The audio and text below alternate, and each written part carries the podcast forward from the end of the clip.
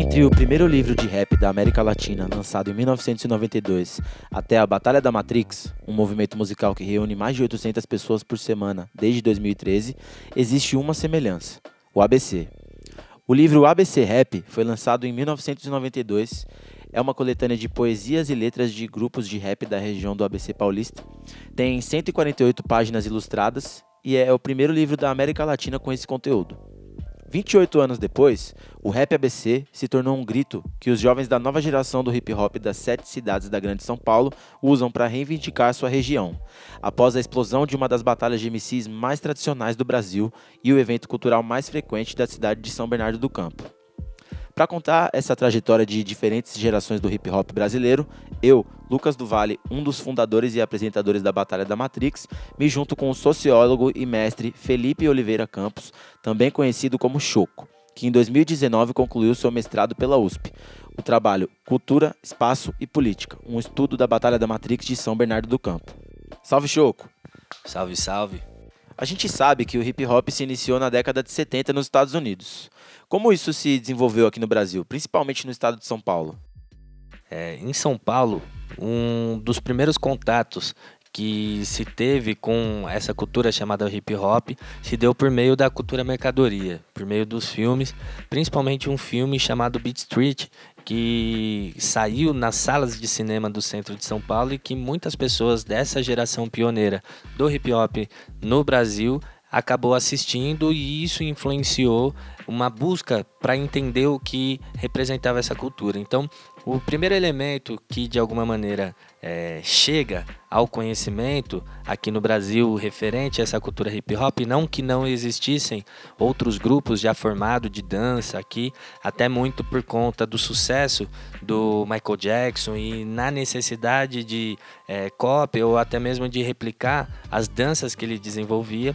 É, mas é a partir de 1984 que começa a se desenvolver, inclusive, é, uma revista que vai trazer uma ideia de uma febre do break. Né? Essa história ela está muito bem contada no trabalho do Guilherme Botelho, que em 2010 ele fez um documentário chamado Nos Tempos da São Bento e em 2018 ele entrega uma pesquisa dele sobre o Atalibamê, mas também sobre a inserção do periférico no mercado da música popular comercial brasileiro. E por meio do break, não em vão, é em 1985 que passa a se ter em São Paulo na estação São Bento do metrô, um primeiro epicentro do hip hop reconhecidamente é, no Brasil a ponto de que esses encontros na estação São Bento ele tinha como função de circular as ideias também do que seria essa cultura e o que comporia essa cultura.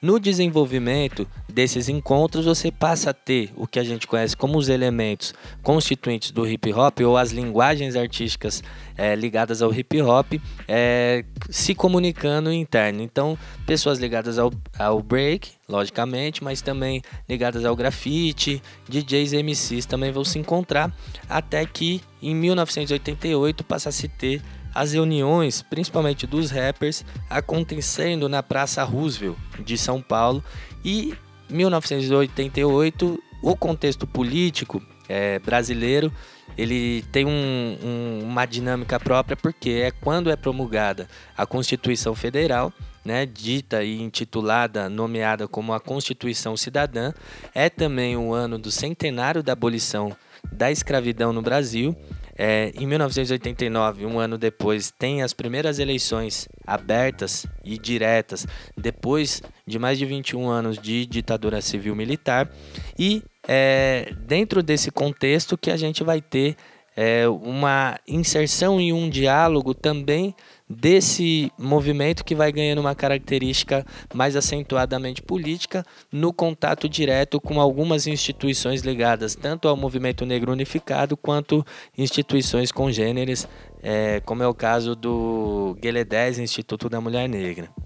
E como que isso se desenvolve em São Bernardo do Campo? Alguns jovens de São Bernardo do Campo passam a participar dessas reuniões no centro de São Paulo, principalmente na Praça Roosevelt, e é também em 1988 que vai ter a fundação da primeira posse no Brasil chamada a posse é, o Sindicato Negro. né? Que tem uma certa inspiração no Rhyme Syndicate do ICT, mas que o Sindicato Negro ele vai dialogar no que a gente é, intitula hoje como um debate sobre raça e classe, né? E é, na participação desses encontros na cidade de São Paulo, muitas dessas ideias vão circulando, inclusive um sentido dado ao que seria o rap, o que seria o break, o que seria o grafite, é, ou seja, o que seria essa cultura hip hop. E por conta desse deslocamento, muitos dos que participavam dessas reuniões moravam em periferias ou moravam nessa região metropolitana, como é o caso da cidade de São Bernardo, e ao voltar para sua região, a ideia era desenvolver o que acontecia nesses espaços também na região.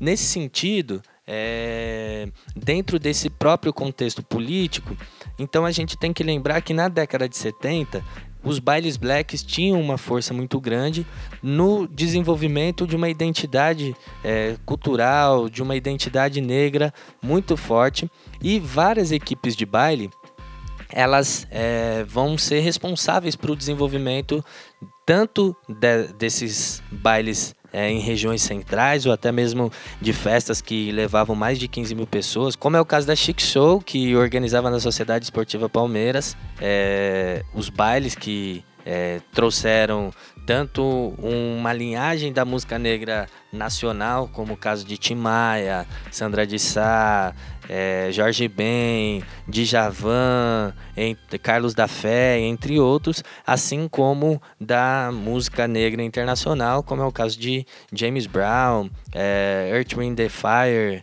entre outros.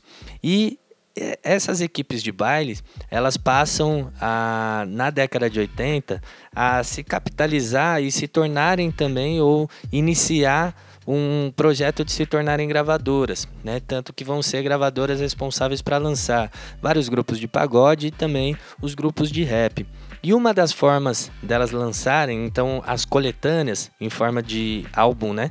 De vinil, de disco, é, de LP, elas tinham uma forma de fazer uma seleção de quem participaria dessas coletâneas por meio dos concursos nos bailes.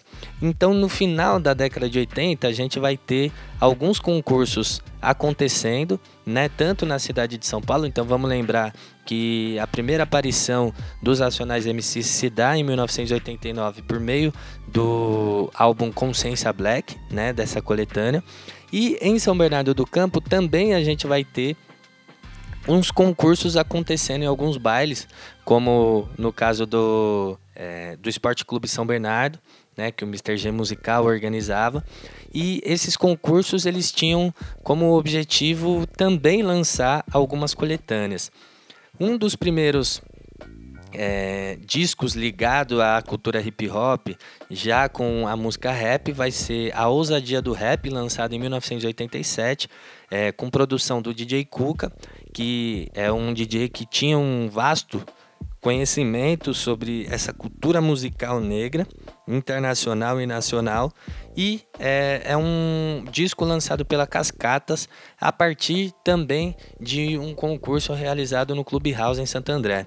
Então a região do ABC ela era uma região que também estava nesse mesmo caldo é, cultural no desenvolvimento do hip hop que estava acontecendo na cidade de São Paulo.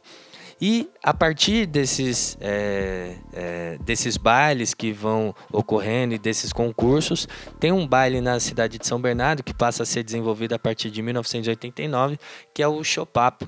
E o Chopapo era organizado em São Paulo, em São Bernardo pela Chic Show.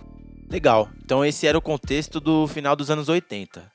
Como que isso se desdobrou na virada da, da década de 90? Na década de 90, é, esses jovens que estão participando desses bailes, que estão participando desses concursos, é, eles passam a ter um ponto de encontro em São Bernardo que é a, a antiga pista de skate. E a partir desses encontros, eles viram uma necessidade de é, ligar as suas caixas de som, tanto para poder dançar quanto para poder é, fazer o seu rap em cima de uma batida.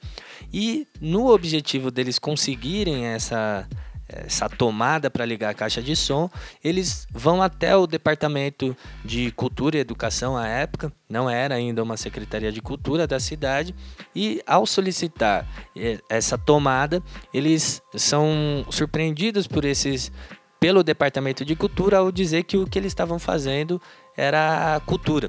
Né? Então, para além da tomada, é, esse departamento de cultura passa a é, ceder o espaço para que houvesse a reunião desses jovens também nesse centro. E a partir dessas reuniões, que é, chegou a circular mais de 62 grupos, né? e da gente pensar que na década de 90 os grupos eram muito caracterizados por dois MCs e um DJ, não somente assim, mas principalmente. E é, em 1990, a partir de 1991 passa-se a desenvolver um movimento é, na cidade de São Bernardo, na pista de skate, chamado Movimento de Rua. Né? Do qual é, tocaram grupos como Taíde DJ 1, Racionais MCs, que tinha lançado em 1990 já o seu primeiro álbum chamado Holocausto Urbano. E dentro desse é, contexto na cidade de São Bernardo, o baile ele continua, né, é, organizado pela é, pela Shake Show. E em 1992 é lançado o livro ABC Rap. Porém, é, por mais que o livro ABC Rap ele foi resultado desses encontros no Departamento de Cultura e dos eventos é, intitulados Movimento de Rua, o objetivo inicial era o lançamento de um disco, de um LP, que era de alguma maneira o sonho de todos os grupos que estavam ali envolvidos. Só que por N motivos, entre eles, uma dimensão de é, direito autoral e uma outra questão que eram muitos grupos para se colocar dentro de uma coletânea, então a saída é, para esse problema era o lançamento do livro que foi feito no dia 22 de abril de 1992, configurando então como esse primeiro livro é, com letras é, de músicas de rap lançados inclusive na América Latina. Né? E é em 1993 que uma primeira posse, ou pelo menos uma posse de grande expressão, vai ser lançada aqui na cidade de São Bernardo, que é a posse Raúça, quando também tem uma mudança de gestão política, que a nova gestão já não era tão é, favorável à movimentação periférica, negra, desses jovens que estavam ali se, se, se encontrando e desenvolvendo a partir disso. E é em 1993, então, que a posse raúça ela, vai, ela passa a ser organizada na cidade de São Bernardo. E como que isso dialoga com o que estava acontecendo em São Paulo ao mesmo tempo? Sim, é, tanto São Bernardo do Campo quanto São Paulo é, em 1989 até 1992 estavam é, sendo gestados por prefeituras ligadas ao Partido dos Trabalhadores. Né? Então, o prefeito de São Bernardo era o Maurício Soares, que era um ex-advogado é, do Sindicato dos Metalúrgicos, e na cidade de São Paulo a gestão era da prefeita Luiz Erondina. E a Secretaria de Educação da cidade de São Paulo passou a desenvolver um projeto chamado Repensando a Educação. Então, o Paulo Freire, o educador Paulo Freire, foi secretário da Secretaria de Educação. Então, dentro da, da sua gestão, é, que a Sueli Chan ela toma frente dessa, desse projeto. E esse projeto ele teve é, uma responsabilidade muito grande também para difundir esses grupos de rap que estavam ganhando corpo e uma certa aceitação é, dentro do movimento negro e nas periferias de São Paulo, é, principalmente no contato com a juventude. E é, grupos como Racionais MCs, DMN, a Sherry Line, entre outros, passam a fazer palestras nas escolas públicas de São Paulo sobre temas ligados ao racismo, ao machismo, à ecologia, à violência, às favelas, à identidade negra, entre outros temas é, ligado, ligados à juventude, mas de interesse global. E também em 1992 passa a ser lançada a revista Pode Crer, por meio da, da articulação do Gueledés, o Instituto da Mulher Negra. É, não em vão a, a, o volume zero, né? a primeira edição dessa revista, que teve quatro edições, ela levava na capa um jovem Mano Brown. Né? E dentro disso, esses grupos que vão participando também, é, tanto dessa articulação, então os Racionais MCs também participou é, cantando do movimento de rua que acontecia em São Bernardo, em São Paulo já tinham várias apresentações, em 92 também eles lançam é, o Escolha Seu Caminho, então já tinha uma projeção no campo musical, mas passa a ter também uma projeção no campo, vamos dizer assim, político. Né?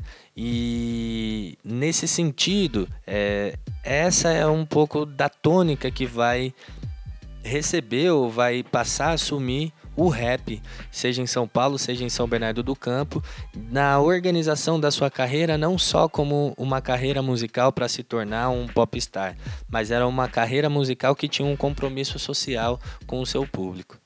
Legal, você citou o Racionais, né?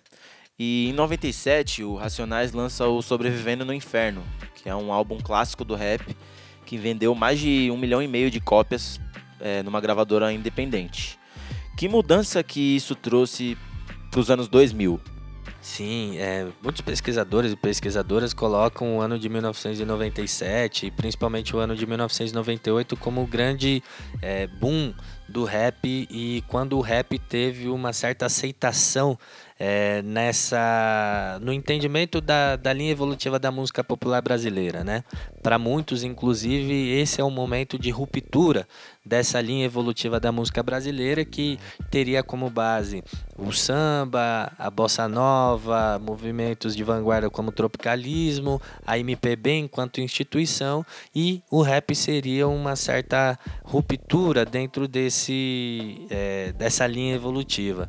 E o que, que acontece em 1998? Tem o Video Music Brasil, que era um, um, uma, uma, é, uma premiação realizada pela MTV no país e que o principal prêmio era a escolha da audiência num período que a votação era feita por telefone ou pela internet, já numa internet que estava ainda é, chegando, estava engatinhando aqui no, no, nosso país e a banda larga nem era ainda muito difundida. Então, é, o público, portanto, que é, elege o Racionais MCs como a escolha da audiência, não é o público preto periférico, mas um público mais amplo, principalmente ligado à, classe média, que vai ter acesso tanto ao computador quanto à internet. Então, é, por isso muitos vão identificar que foi esse momento que pôde se é, verificar um enraizamento ou uma difusão maior e mais profunda do, da, das temáticas e da musicalidade do rap no Brasil a partir da carreira dos Racionais MCs.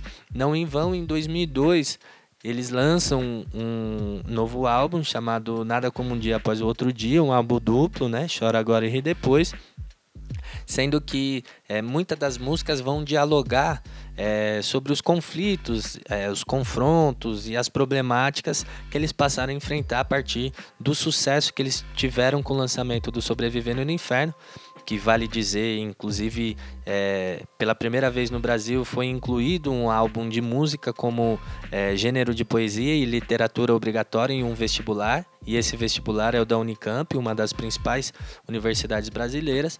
É, e nesse diálogo do Nada Como um Dia Após o Outro Dia, é, consolida a carreira do grupo Racionais MCs é, com músicas que fazem muito sucesso ainda hoje, e isso de alguma maneira impulsiona a carreira de vários outros artistas lançados também pelo selo Cosa Nostra. Porém, é, vários acontecimentos durante os anos 2000 vão fazer que é, a carreira dos acionais ela não perca é, a sua certa hegemonia, vamos dizer assim, na referência de grupo do rap brasileiro, mas de alguma maneira vai enfraquecendo, né? É, são três acontecimentos que eu posso citar aqui no, no momento. Um deles é em 2003 a, o assassinato do Sabotagem, né? Então, que era um rap que lança o seu álbum também pela Cosa Nostra e é assassinado aos 29 anos de idade. Ele que fazia todo um diálogo também com o cinema, né? Então teve participação no filme O Invasor, teve participação também no Carandiru e várias outras atividades. É, em 2005, um, em um show na cidade de Bauru, dos Acionais MCs, é, uma das pessoas que estava na plateia é assassinada e o público carrega o corpo até o palco enquanto, enquanto o público, enquanto e o público carrega o corpo até o palco enquanto o grupo performava. E isso, de alguma maneira, é, balançou um pouco o, a estrutura dos grupos de rap da cidade de São Paulo, a ponto de ser chamada, convocada uma reunião para que se discutisse a temática das letras né, que estava muito associada à violência, mas que de alguma maneira talvez o público tivesse entendendo num outro sentido. E vale a pena também citar que na virada cultural de 2007, no show dos Racionais MCs na Praça da Sé, tem uma repressão policial muito grande com o público que teve uma repercussão nacional. E é sabido de que o prefeito à época, que era o Kassab, ele veta qualquer apresentação pública dos Racionais MCs, seja por contratação do poder público, mas também algumas casas de show, inicialmente em São Paulo que teriam tido uma certa cobrança de que ou um certo apavoramento de que a fiscalização poderia encontrar qualquer irregularidade caso contratassem os shows nacionais e de São Paulo isso passa a se dispersar também para outras cidades.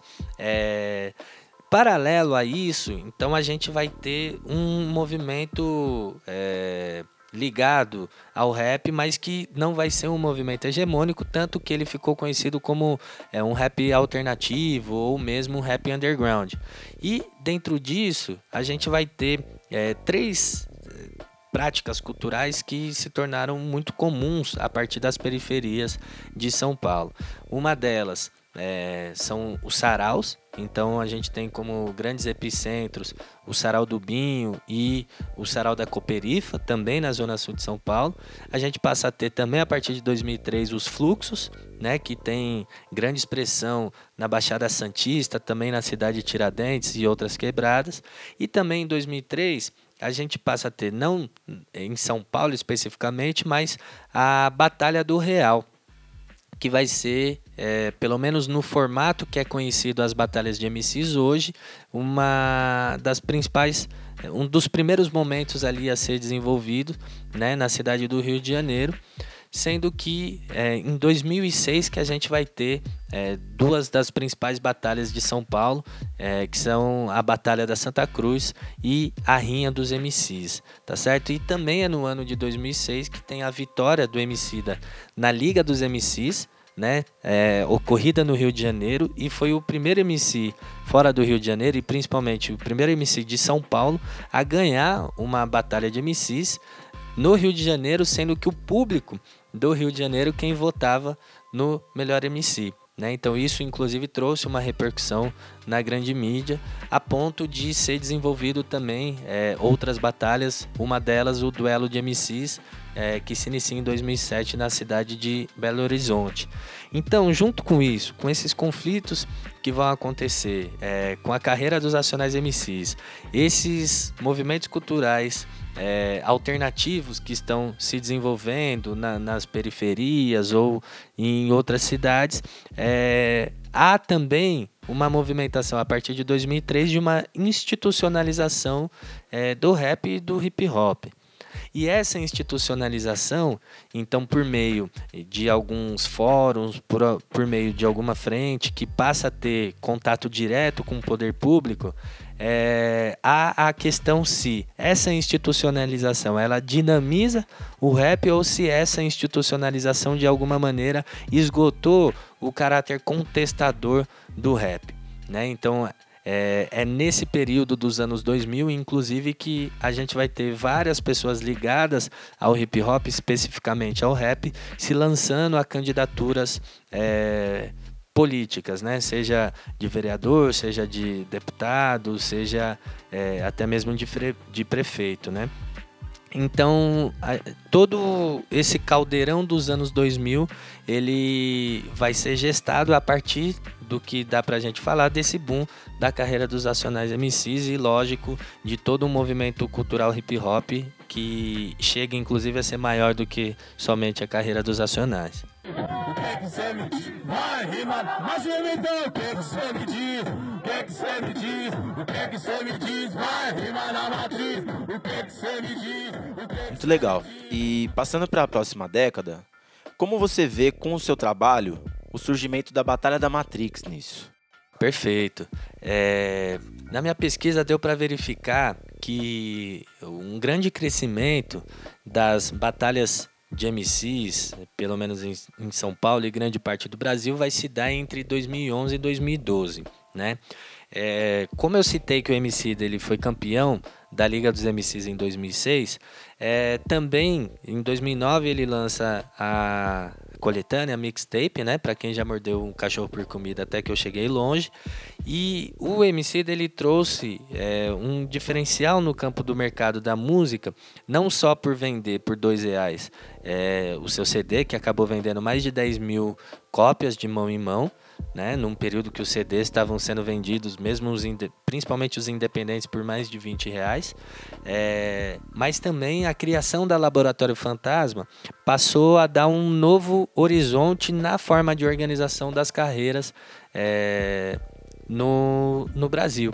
Não que o Emicida tenha superado os acionais, mas de alguma maneira, é, como a gente estava passando por um momento econômico e político de grande efervescência, de uma certa mobilização social e de uma é, possibilidade de ascensão social, o Emicida ele faz essa leitura e a carreira e o desenvolvimento de sua carreira a partir da criação da Laboratório Fantasma, ela também lança é, uma, um, esse novo horizonte.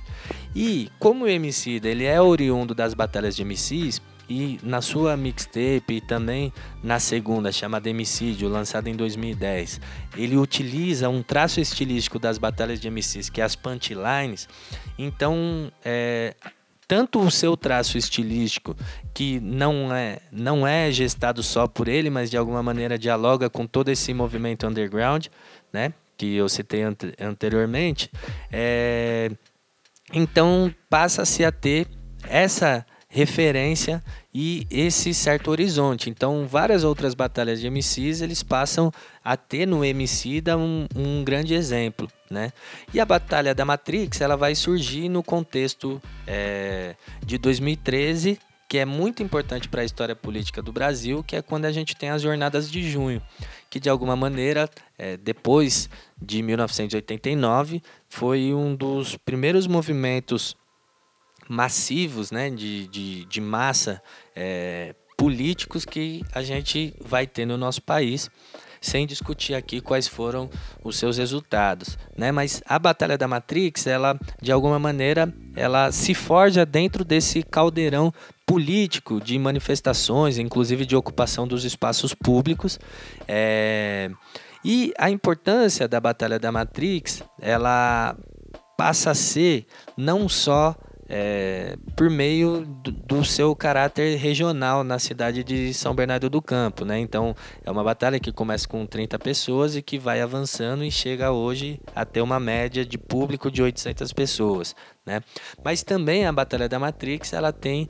É, a, sua importância e tem um, um, elo de ligação que foi o Fórum de Hip Hop de São Bernardo, que passou a se organizar desde 2008 e diferente de outros fóruns de hip hop, não tinha um CNPJ constituído, é, por mais que fizesse também um diálogo com o poder público, mas a sua razão de existir não era só essa. E uma das atividades que aconteciam é, na cidade de São Bernardo, é, promovidas pelo fórum, era o sarau do fórum, né, a partir de 2010. Então, todo esse caldeirão é, cultural e político, é, de alguma maneira a Batalha da Matrix ela vai estar tá inserido dentro disso, né?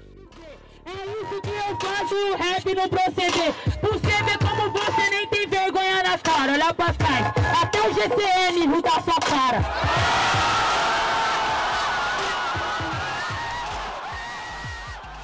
Como você vê com o seu trabalho que a Batalha da Matrix movimentou a dinâmica do hip hop no ABC?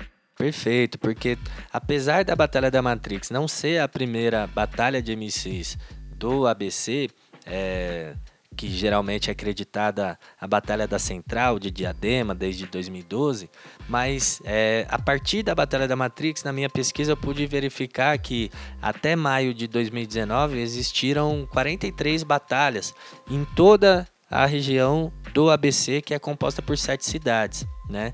Então, dessas 43 batalhas, nesse período de pesquisa, 26 estavam ativas e dessas 26, 10 sendo a maioria, estava na cidade de São Bernardo do Campo. É, então, a importância da Batalha da Matrix é que, de alguma maneira, ela se torna uma matriz né, de difusão de outras batalhas que passam a tê-la como uma grande referência. Mas a importância dela não é só regional, porque é, há também a construção né? Então, dialogando com o nível mais estadual, do circuito paulista da Batalha de MCs, porque é, se tinha o, a Liga de MCs, que era um duelo realizado de, de forma é, nacional, a, apesar de que esse nacional era um caráter mais de pretensão do que propriamente de realização, porque geralmente haviam ali a participação de pessoas representando seis a sete estados, até que a partir de 2012 o, é, a família de rua passou a organizar o Duelo Nacional de MCs, né? É, embaixo do viaduto Santa Teresa que também inicia a partir de uma participação de cerca de representantes de seis, sete estados, mas que a partir de 2019 ou a partir de 2018 você tem a participação dos 26 estados mais o Distrito Federal. Né, da federação que o Circuito Paulista de Batalhas de MCs qualifica para o Duelo Nacional de MCs e a Batalha da Matrix, desde o início, foi é, posta como uma parceira, né, como uma das principais batalhas de rua no contato com o circuito é, paulista, né, de batalhas de MCs. Então essa importância da Batalha da Matrix, ela se revela também no âmbito estadual e se revela também no âmbito nacional, tanto que não em vão nos duelos nacionais de MCs de 2018 e 2019 é, teve o contato de organizadores da Batalha da Matrix, né, de vocês com a família de rua que organiza o duelo. É, e nesse sentido, a importância também, é, ou esse dinamismo que a batalha trouxe para o hip hop na ABC, é que ela reivindicou esse espaço público da Praça da Matriz, possibilitando um centro cultural a céu aberto toda terça-feira à noite, né, sendo o evento cultural mais frequente de São Bernardo desde 2013. Então, nesse sentido, a Batalha da Matrix, para além de uma vitrine, se tornou também uma escola para novos e novas MCs que estão se desenvolvendo, seja é, nas batalhas ou no freestyle, nas rimas de improviso, mas também na sua carreira musical. E como você vê, baseado no seu trabalho de mestrado da USP, é, que foi esse processo de ocupação de espaço público da Batalha da Matrix? Então, essa ocupação ela não foi harmoniosa. Né? Então, desde 2013, no final de 2013, pela quantidade de pessoas que passou a se encontrar nesse espaço que é central na cidade de São Bernardo, né, que fica na praça da Igreja Matriz, é, muito próximo também de muitos comércios e num cruzamento da principal é, rua comercial de São Bernardo, que é a Marechal Deodoro. Então, esse, é, gerou muitos conflitos, né?